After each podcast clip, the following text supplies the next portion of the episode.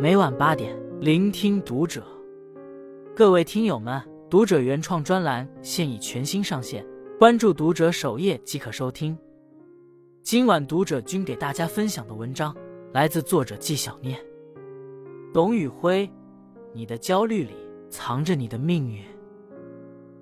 要说今年谁最火，董宇辉肯定榜上有名。现在的他不仅成了东方甄选的高级合伙人。还将担任新东方文旅的副总裁。其实，在有这样的成绩前，他也曾有过漫长的焦虑时光。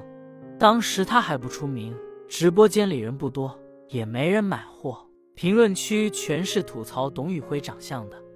那段时间，董宇辉一度感到迷茫，甚至想要放弃直播，重新找一份教师工作。他白天直播卖货，到了晚上就焦虑的睡不着觉。半夜，一个人围着中关村跑了一圈又一圈，这种状态持续了很长时间。直到有一天，他跟同事诉苦，同事说：“你整天跟学生说从绝望中寻找希望，人生终将辉煌，那为什么你说了那么多道理，自己却做不好呢？”董宇辉恍然大悟，选择继续坚守岗位。几个月后，他全网爆火。其实。一个人只有熬过无人问津的时刻，忍住内心的焦虑不安，才能走上人生巅峰，迎来春暖花开。董宇辉曾说：“痛苦是对的，焦虑也是对的。痛苦的本质来源于你对现状的不满，焦虑的本质来源于你成长的速度太慢。所以，与其陷入精神内耗，不如选择直面焦虑，做情绪的主人。焦虑是人生的一块试金石。”一一个人焦虑的本质，守不住自己的节奏。有没有发现，生活中大部分的焦虑都源自比较？因为有比较，就会有落差，有落差就会有烦恼。越是跟别人比，越容易焦虑。朋友洛洛是个特别容易焦虑的人，同事比他早一步完成工作，他就慌了，赶紧噼里啪啦的敲键盘，结束今天的工作。身边朋友买房买车，他一连失眠好几晚，最后也不管自己的经济实力，就贷款买了车。看到别人因为跳槽年薪百万，他又焦虑自己的未来。工作五年，换了好几份工作，结果工资反倒越换越低。到最后，他不仅工作没做好，还负债十几万元。究其根本，洛洛就是在与他人一次次的比较中，打乱了自己的节奏。导致最后一事无成。其实每个人都有自己独特的闪光点。你羡慕别人的工资高，别人还羡慕你的清闲。所以，我们无需羡慕他人，更无需和他人比较，因为你拥有的，他人未必能有。正如莫言曾在《晚熟的人》里说：“我曾经一度焦虑自己没有身边朋友过得好，于是就不停的模仿别人，追赶别人。”最后把自己搞得精疲力尽。其实生活没有必要比较，守好自己的节奏，一步步脚踏实地的往前走，生活就会慢慢明朗。你的生活，别人也同样羡慕。焦虑归根结底就是没有守住自己的节奏。今年因《狂飙》爆红的张颂文，拍戏多年，直到四十六岁才开始出名。他终于等到了属于自己的时区。褚时健七十五岁种植褚橙，东山再起。他说自己经历几十年，在进入七八十岁时，就有点耐心了。与其因为别人的生活焦虑，不如把握自己的节奏。二，你的焦虑痛苦是人生逆袭的动力。人这一生会遭遇无数难题，也时常会产生焦虑，似乎每个年纪都有相应的焦虑。十几岁焦虑学业，二十几岁焦虑工作结婚，三十几岁焦虑孩子房子，四十几岁焦虑失业，五十几岁焦虑养老看病。大多数人的一生都是忙忙碌碌，在一个又一个新的焦虑中度过。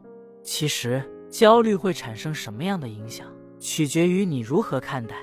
如果你认为焦虑是正面的，那它就会促使你更积极的改变自己，让你的人生越走越顺。如果你认为焦虑是负面的，焦虑的情绪就会无限蔓延，让你的人生逐渐失控。在一次演讲中，董宇辉分享过一个故事：大学时，班里加上他只有两个男生，另外一个男生因为身体不好需要常年请假，于是作为班上唯一上课的男生，每当英语老师提问男生时，他都很自觉地站起来回答。但董宇辉出生于农村，英语口语很不好，每次回答完，全班都会哄堂大笑，他只能面带窘色地坐在座位上，尴尬地看着老师。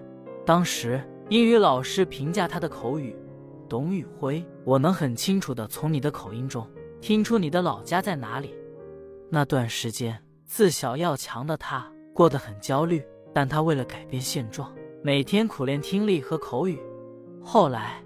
老师又让他回答问题，这次他回答后，全班没有一个人笑他，就连老师也对他的进步表示惊叹。所以，摆脱焦虑最好的方法就是直面它。想，只有困难；做，才有答案。你焦虑什么，就该去做什么。应该认真去解决问题，而不是对着问题发愁。怕学习就去学习，怕工作就去工作，怕什么就去解决什么。就算步子小一点，你只管朝着想走的方向一路走下去就好，哪怕最后失败，也比你天天待在原地焦虑的来回踱步，却迟迟不敢往前迈出一步好。三，越是厉害的人，越会利用焦虑。厉害的人往往都是焦虑的，他们常常主动把自己置于一个生存危机，逼迫自己变成高手。任正非就是一个时时刻刻都在焦虑的人，甚至他的经营哲学就是苦难经营哲学。他不但焦虑，还把这种焦虑感、不安感传递给华为所有人。当孟晚舟被困在加拿大的时候，曾有人问任正非：“您的女儿被困在加拿大，国际的一些大公司都在制裁华为，现在是华为最危险的时候吗？”他听完坦然回答。我认为这个时候不是华为最危险的时候，反而是华为最好的时候。接着他说，华为发展最快的时候，大家都赚到钱了。我觉得这个团队在懈怠，在偷懒。这个团队已经没有了当年的战斗意志。但是当孟晚舟被困在加拿大的时候，我觉得华为精神又回来了。所以，真正厉害的人总能第一时间意识到危机，然后主动让自己待在不舒服的圈子里。不断的破圈。三十五岁本是一个人事业发展的黄金期，如今却成了不少人的中年危机。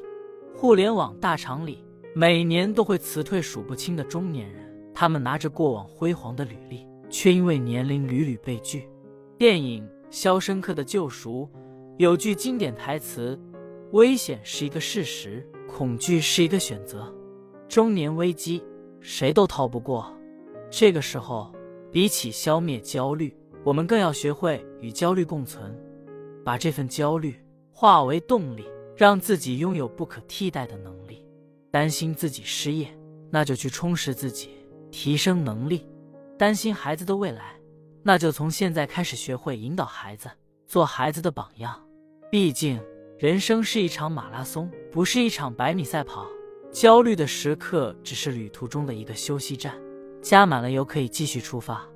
董宇辉曾说：“厉害的人从不做过多的准备，先起跑再调整呼吸，先起飞再调整姿势。不要总是焦虑，要先跑起来。”李尚龙曾说：“我们看似忙碌，实则焦虑。那么，怎么打败焦虑？打败焦虑的最好办法就是去做那些让你焦虑的事情。”深以为然，焦虑会让人恐惧，但高手往往会利用焦虑，不断提升自己应对焦虑的水平，不断的挖掘自己的潜力，从而成就更好的自己。这个阶段的你会拥有一股神奇的力量，不需要监督，你就会努力的越过一座座高山，然后攀登更高的山峰。正所谓，那些杀不死你的，终会让你更强大。好了。今晚的故事就和大家分享到这里，关注读者，感恩遇见。